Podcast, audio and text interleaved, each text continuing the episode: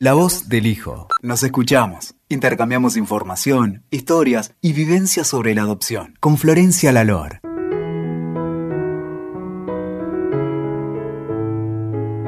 Hola, ¿cómo están? Bienvenidos a todos a un nuevo episodio de La voz del hijo. Hoy nos encontramos acá con dos invitadas que están acá conmigo para hablar de un tema que yo pienso que es extremadamente importante y me parece que no se le da el lugar que se le debería dar, que es el tema del rol de las familias de acogida.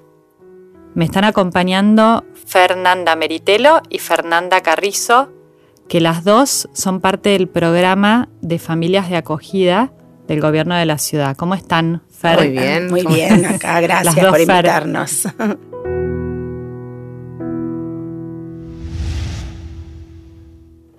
Carrizo, ¿querés empezar vos contándonos un poquito primero, tal vez, qué es ser familia de acogida y un poquito tu experiencia? Bárbara.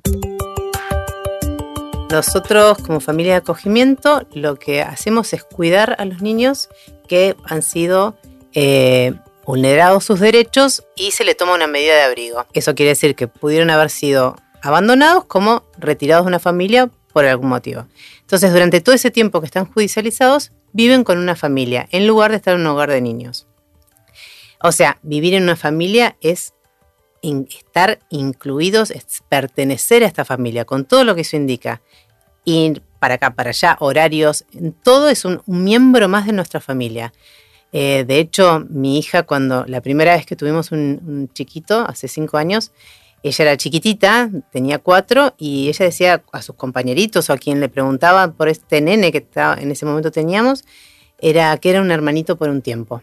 Y quedó como que es, para ellos es un hermanito por un tiempo, porque también otra realidad es que nunca se sabe cuánto es el tiempo. Porque si bien eh, la reglamentación serían 180 días y eh, renovable otros 180, lo cierto es que a veces es mucho más extenso. Pero bueno, o sea, entran a nuestra familia y nosotros no sabemos hasta cuándo van a estar. Em, en mi caso, fui invitada, un día recibí un mail del gobierno de la ciudad invitándonos a una charla informativa sobre el programa acogimiento familiar. Y bueno, simplemente eh, me presenté. Yo durante muchos años trabajé como despachante de aduana, había dejado de hacerlo con mi hija más chica para poder acompañar a mis dos hijos en su crecimiento.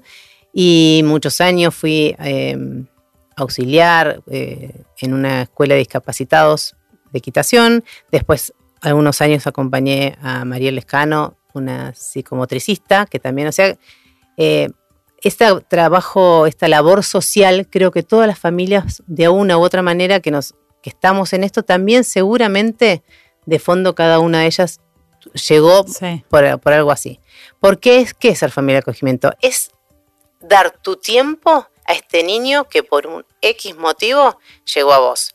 Entonces, ¿qué significa? Que nuestros propios hijos ceden los tiempos de mamá y papá para que estos chiquitos estén con nosotros, con, puedan tener complejidades en su salud o no, pero va a ser como cualquiera de nuestros hijos que llega un día y después te vas encontrando con nuevas circunstancias. Y es adaptarse a todos esos, todos, amigos, familia, eh, horarios, eh, tu disponibilidad, que antes tal vez tenías tiempo para hacer estas cosas y ahora no, pero son decisiones que uno cuando también aprende a llevarlas en el tiempo. En nuestro caso, eh, ya llevamos varios niños que han estado con nosotros, en este momento tenemos uno en casa, ya hace tiempo, y bueno, ese, a mí muchas veces me preguntan, bueno, pero ¿cómo haces? Para que, sobre todo para el momento en que se tienen que ir. Digo, mira, ah, porque me dicen generalmente, pero debes encariñar. Y yo siempre explico esto, que del momento que te llaman por teléfono y te dicen, en mi caso, Fer, eh, tenemos este niño, que con esta podrán tenerlo ustedes. Ya uno cuando dice que sí y va preparando generalmente esos días, en el caso que sea bebé, camita, cunita, ir en la casa de amigas que solemos prestarnos ropas y, y accesorios y qué sé yo, ya lo vas amando. Y yo digo, es como a, como aquella mamá que va a ir a parir y que se arma el bolso antes de ir al sanatorio. Entonces, cuando llegás y lo ves, es una es, ya lo amás, ya vas, vas generando ese vínculo que se termina de concretar cuando lo conoces. Y otra cosa importante que a mí me, me pasó con el primer chiquito que tuve en casa era haber vuelto del hospital donde lo fui a buscar y estar esa misma tarde con el chiquito a UPA preparándole las meriendas a los míos que los había ido a buscar al colegio, como si hubiese vuelto de parir. Fue esa sensación de, es tu hijo.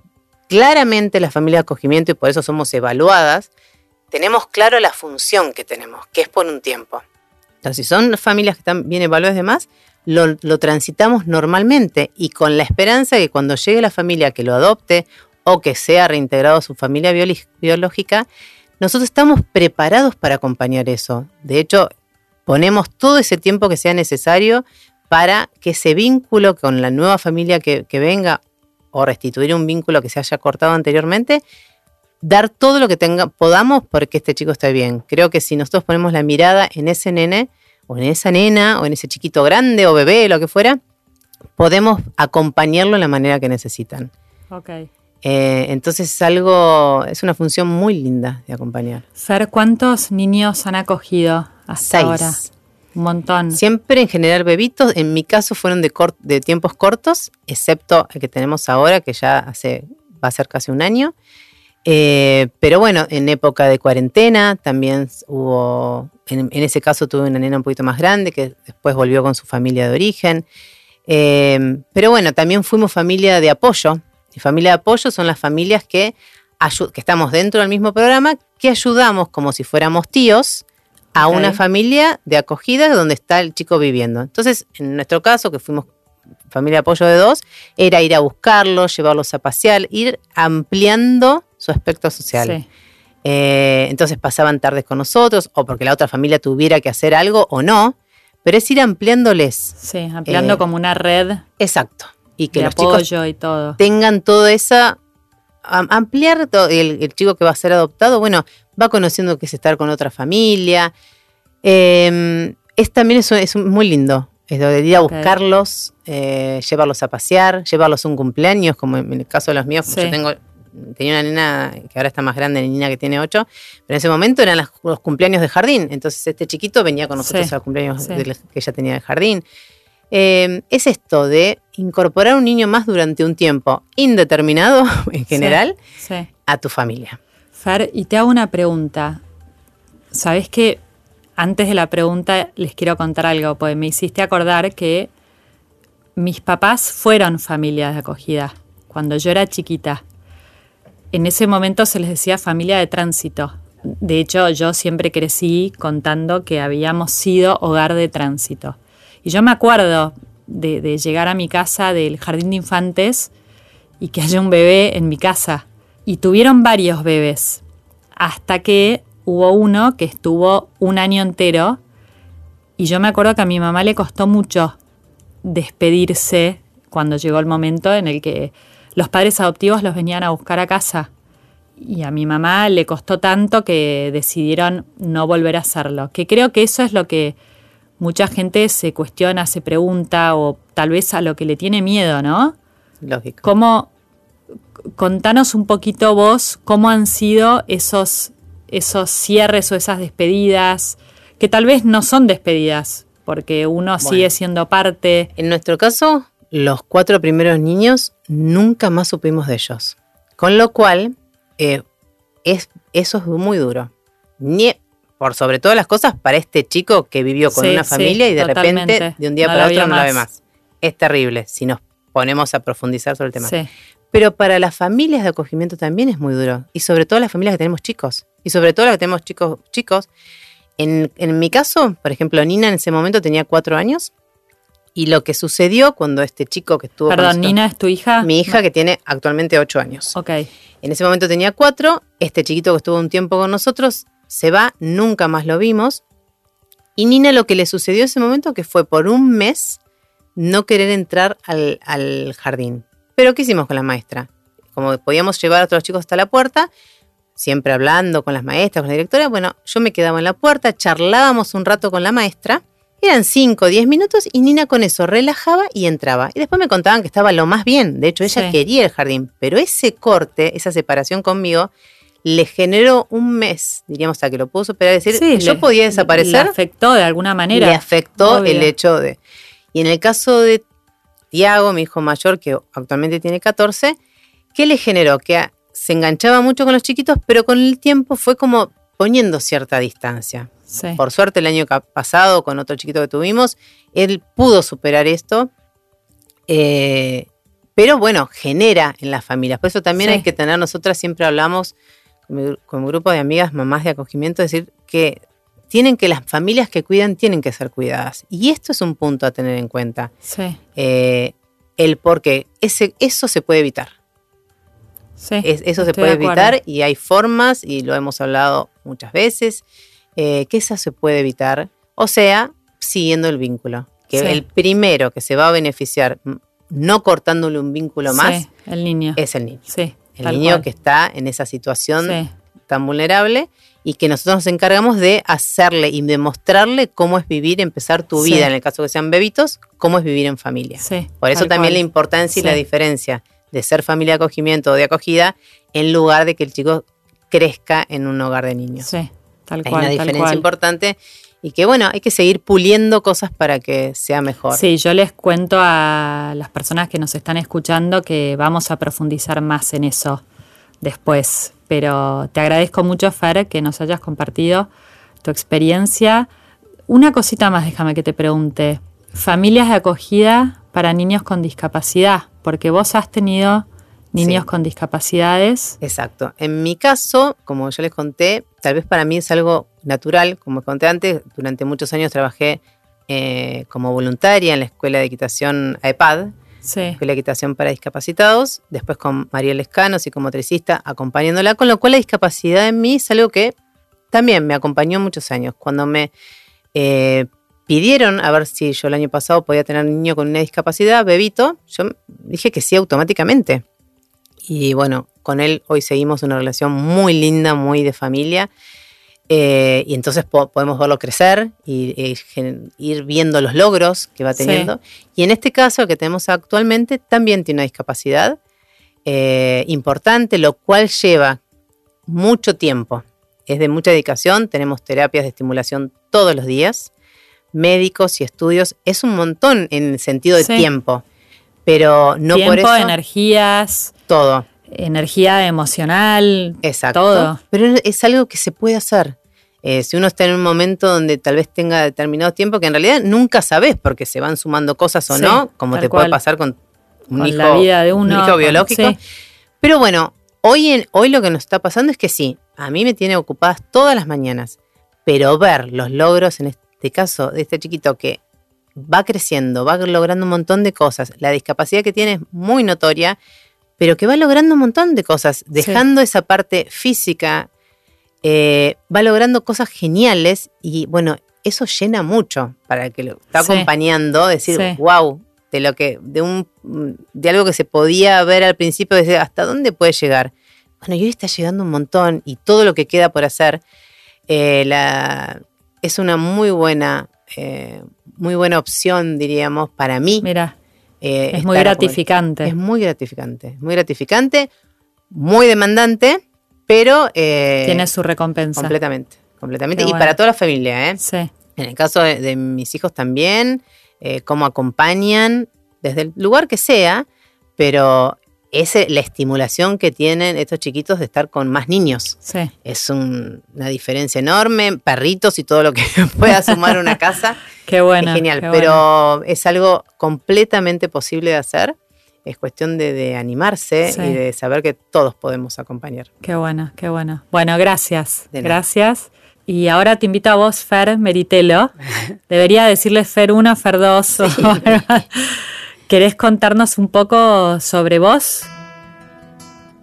Bueno, después de todo lo lindo que contó Fer, eh, ¿por dónde empezar? Somos dos familias distintas porque eh, Fer tiene hijos chicos y yo tengo hijos grandes. O sea, yo tengo, ella tiene dos chicos de 14 y 8 actualmente. Empezamos las dos hace 5 años, eso en común.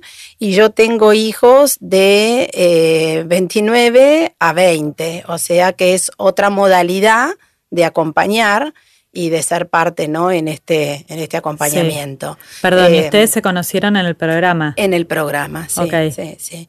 Eh, en el programa nos, te vas, viste, como en todos lados, te vas como agrupando por, por empatía de, cómo haces lo que haces.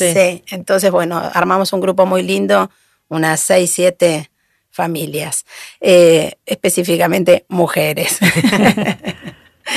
Eh, yo, yo tuve distintas también experiencias que Fer y también provengo de, bueno, lo mismo un poco que dice ella, uno viene con una vocación, digamos, social, de ayuda, de acompañar, de sostener. En el caso mío, hacía, cuando empecé esto, hacía 10 años que estaba en, bueno, 10 años hacen ahora, en ese momento hacía 6 años que estaba en el Hogar de Cristo, que es un, eh, un no sé cómo definirla, pero está en todos los barrios populares, en todas las villas, ahora está en todo el país y acompaña a chicos en situación de consumo eh, problemático de extrema vulnerabilidad.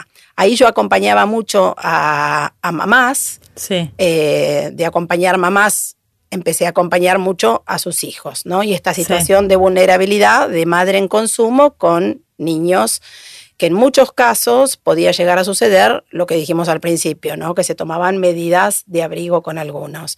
En un caso en particular, eh, se toma una medida con un chiquito de una mamá que acompañábamos en uno de los centros barriales y el temor siempre es que después no pueda seguir ese acompañamiento, o sea, que, se pierda el chiquito en el sistema, ¿no es cierto? Que después termine en un hogar, en una adopción y uno quizás que todavía está acompañando a la mamá y le da una y le da oportunidad a esa familia, eh, pierde como el vínculo. Ahí me propusieron eh, de una de las defensorías que estaba trabajando esto, eh, le dijeron al centro barrial si había alguna familia que quisiera sumarse al programa de acogimiento familiar para poder hacer el seguimiento de este chiquito acogiéndolo. Y bueno, me lo propusieron a mí y, y la verdad que yo venía ya volcándome mucho al tema de los niños y la verdad que lo vi como así como un llamado, ¿no? Como una, sí, era ahí. Así que bueno, lo propuse en mi casa y todos dijeron que sí. Eh, y ahí nomás empezamos el, proceso que hay de, incorporación, que dura un tiempo. Cuando lo terminamos y estábamos ya aptos, eh, este chiquito ya no estaba ahí. Te hago una pregunta, te interrumpo un minuto. ¿Cómo es el proceso de evaluación a las familias de acogida? ¿Querés contar un poquito? Sí, el proceso de evaluación son entrevistas psicológicas, por supuesto, individuales, de pareja, familiares. A cada hijo tuyo. A, cada hijo en particular no, pero sí encuentros eh, de familia, digamos, donde sí se ve eh, qué piensa cada hijo muy en concreto de esto que vamos a hacer. De hecho, yo, mis cuatro hijos, los cuatro dijeron cuatro respuestas totalmente distintas por, los por la cual decían que sí, ¿no es cierto? Eh, incluso hasta sus temores pudieron manifestar, eh, ya chicos más grandes, ¿no? así que bueno, eso duró casi te diría dos meses, debe haber durado todo ese trayecto. Cuando nosotros ya estábamos listos, este chiquito por el cual yo iba a entrar ya estaba en un hogar y bueno, ya era, no, no, no, no era para cambiarlo de lugar. Sí. Ahí nomás dije, ¿qué hago acá? ¿Qué hacemos acá?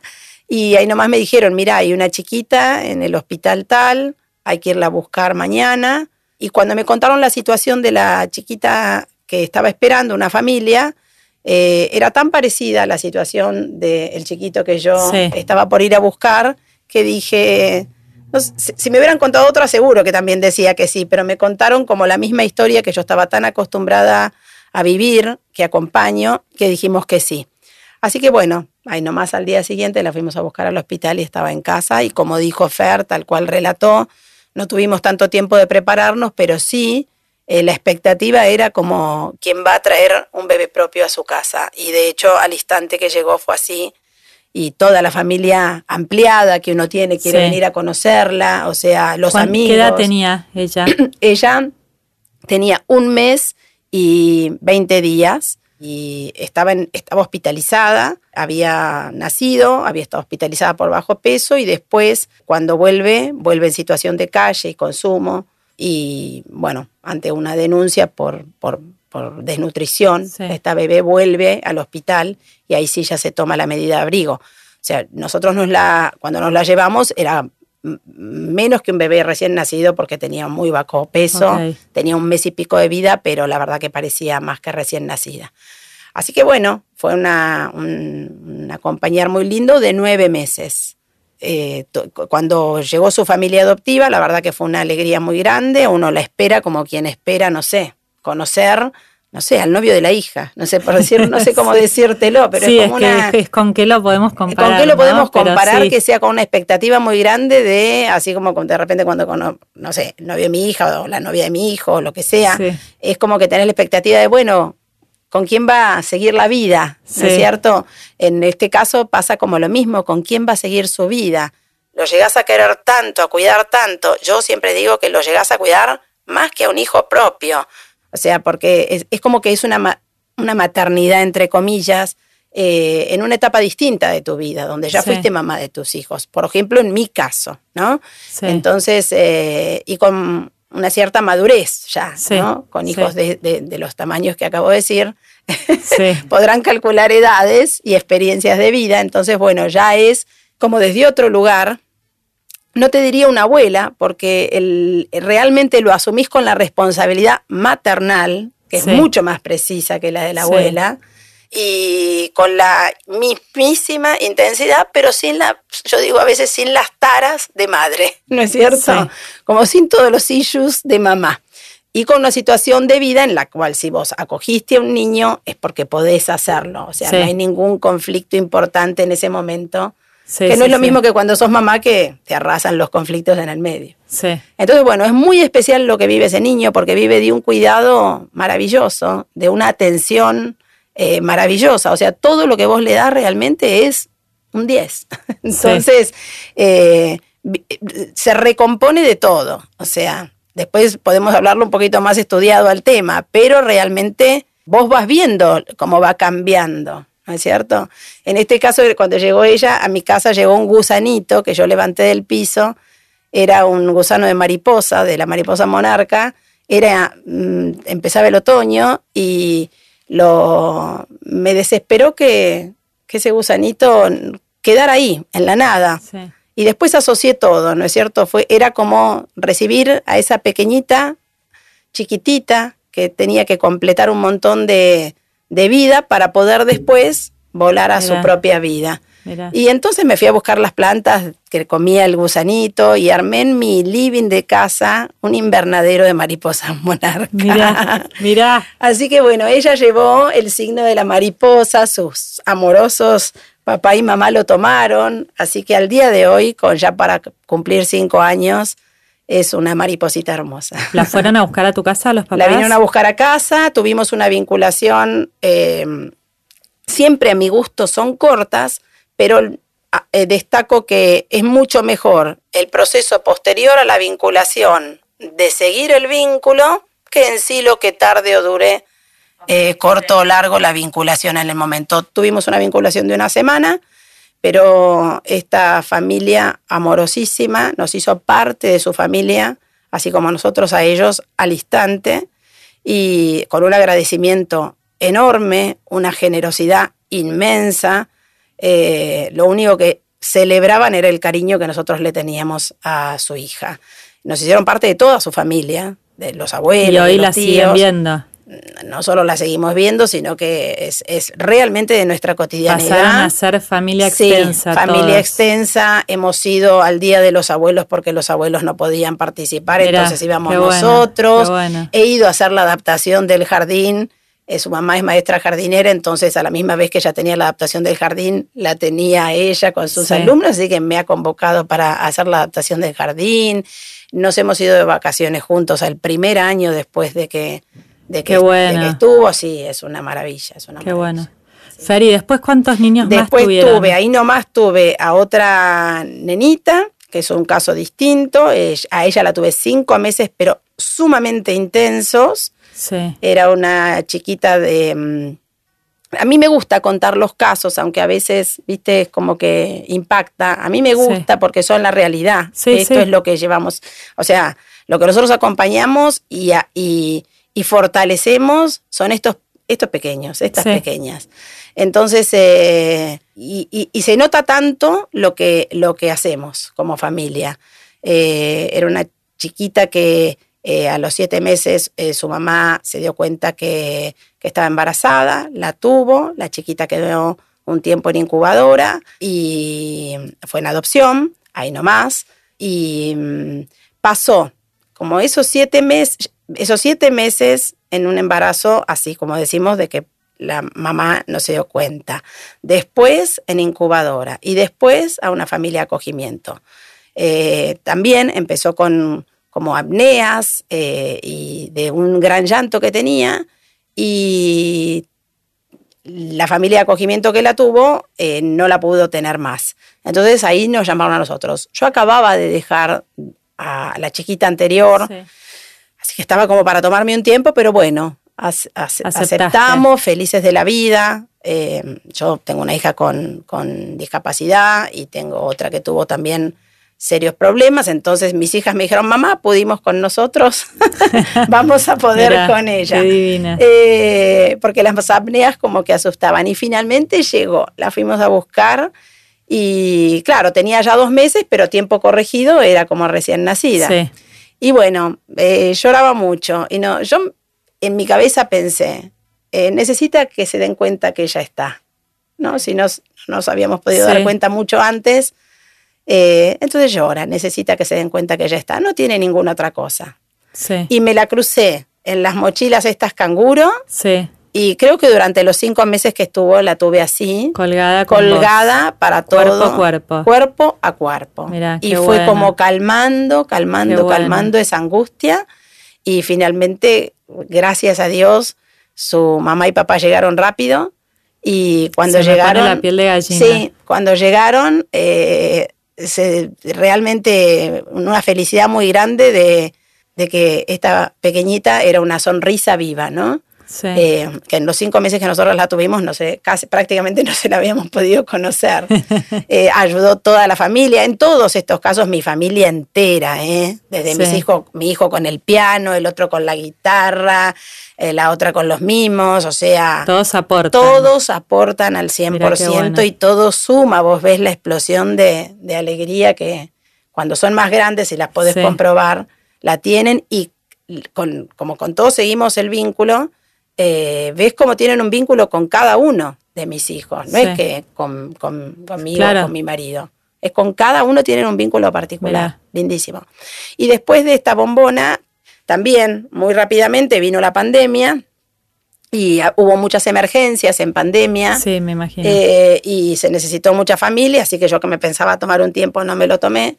Y entró el mismísimo día de la pandemia un, un varoncito a casa y ahí era más complejo porque ahí había que vincular con la mamá de origen. Como era pandemia, tampoco se podía vincular. Entonces era una vinculación telefónica.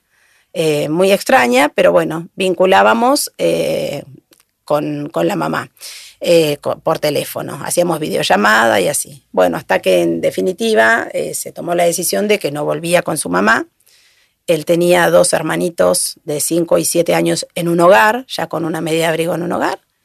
Y bueno, estuvo con nosotros todo este tiempo, dos años y tres meses. ¡Wow! Un montón. Eh, donde te diría que es eh, la verdad que una pena para él y para la familia que, que lo recibió porque se perdieron todo ese tiempo de estar juntos, pero para mí como experiencia, dentro de lo negativo de que esté un tiempo que excede, eh, fue comprobar, comprobar al 100% con él, sí, el beneficio enorme, enorme de, de esa crianza eh, que recibió de, y ahora sí lo pongo en palabras más de apego seguro, ¿no? O sea, lo pude comprobar porque lo vi en sus reacciones posteriores más grandes, ¿no? Entonces, que la verdad que, es, una, es, como una belleza verlo, es una belleza ver eh, lo que él recibió, cómo él lo asimiló y con la libertad y la soltura con la que se fue.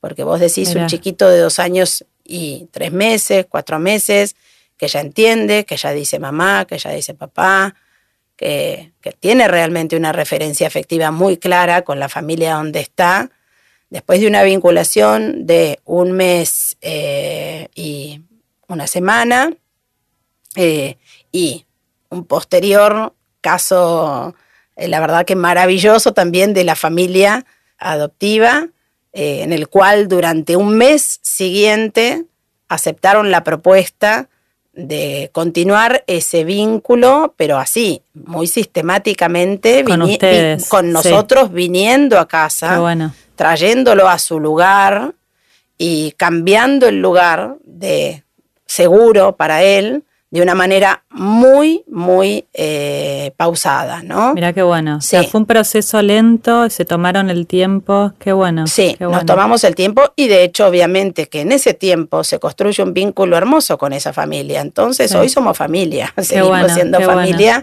Ya hace más de tres meses que se fue y tenemos un vínculo eh, exquisito con la familia. Es más, la vinculamos con las otras familias nuestras, hemos hecho festejos juntos. Y sí, todo lo que suma, ¿no? Sí. Yo quiero, como vos mencionaste el apego, quiero explicar un poquito a las personas que nos están escuchando lo que es el apego.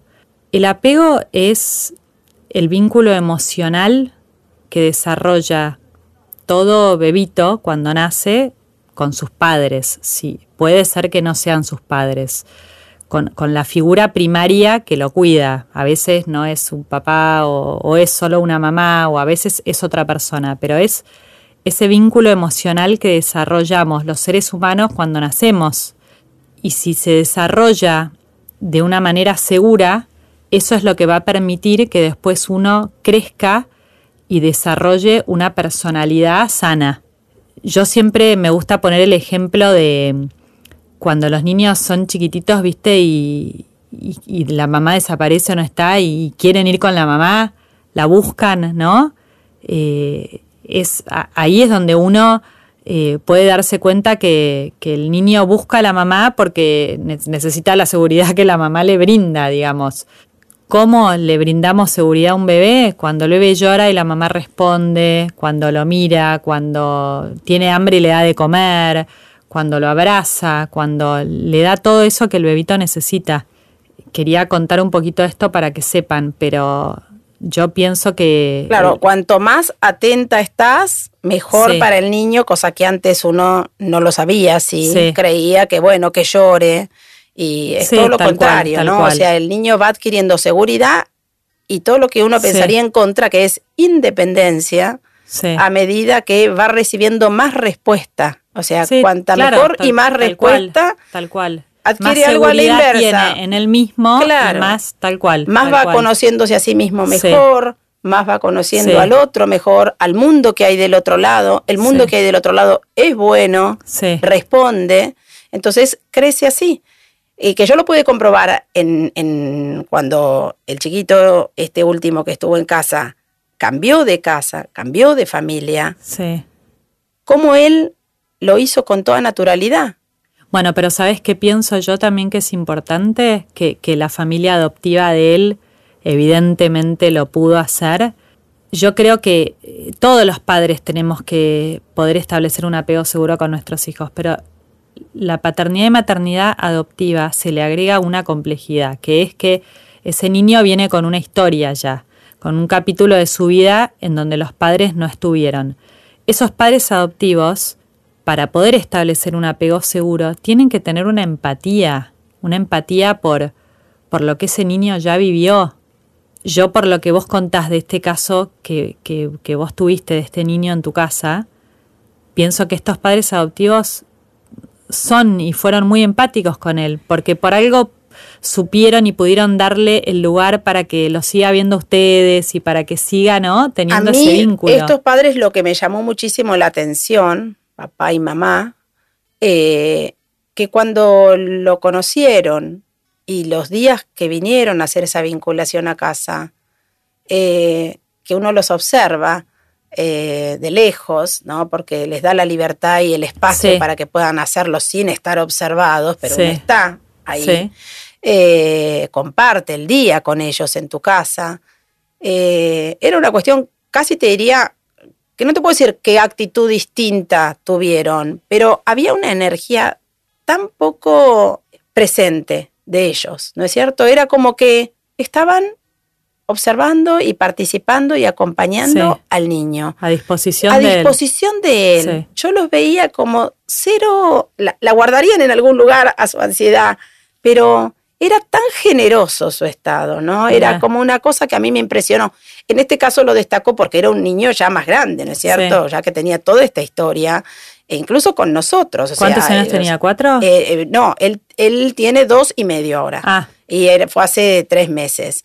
Eh, pero estuvo desde los cinco días con nosotros. Entonces, a mí lo que me, me, impactaba eso era como una mirada muy, muy extremadamente generosa y a cada cosa que yo les sugería, eh, la aceptaban, pero al 100%. Qué bueno. Incluso esto de después, bueno, ahora cuando se lo lleven, no es que nos juntemos en una plaza para que nosotros lo veamos y él nos vea, o no, no, no, vengan a casa, a su lugar. ¿No es cierto? Entonces venían y rigurosamente vinieron durante ese mes y medio, eh, todas las semanas. Qué bueno, qué bueno.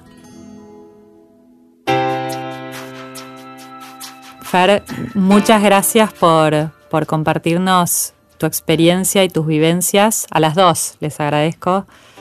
¿Qué les parece si nos vamos despidiendo por hoy? Pero les quiero contar a todas las personas que nos están escuchando que no terminamos acá este intercambio.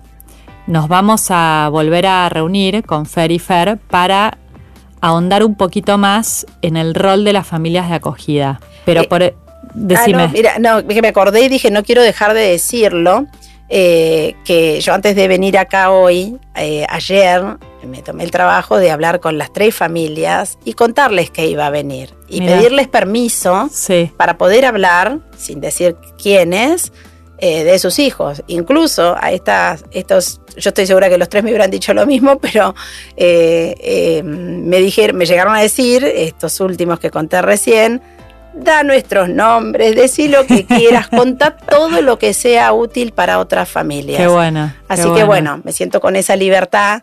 Bueno, de que, qué bueno. Eh, agradecerles, agradecerles mucho. Sí. Bueno, nos vemos en un próximo episodio para seguir debatiendo un poquito más. ¿sí? Les quiero agradecer mucho a las dos de vuelta y gracias a todas las personas que siempre nos escuchan. Les recuerdo, como siempre, que si quieren más información pueden ingresar al sitio web que es www.lavozdelhijo.org y también pueden seguir a La Voz del Hijo a través de Instagram. Muchas gracias a todos. Escuchaste La Voz del Hijo. WeToker. Sumamos las partes.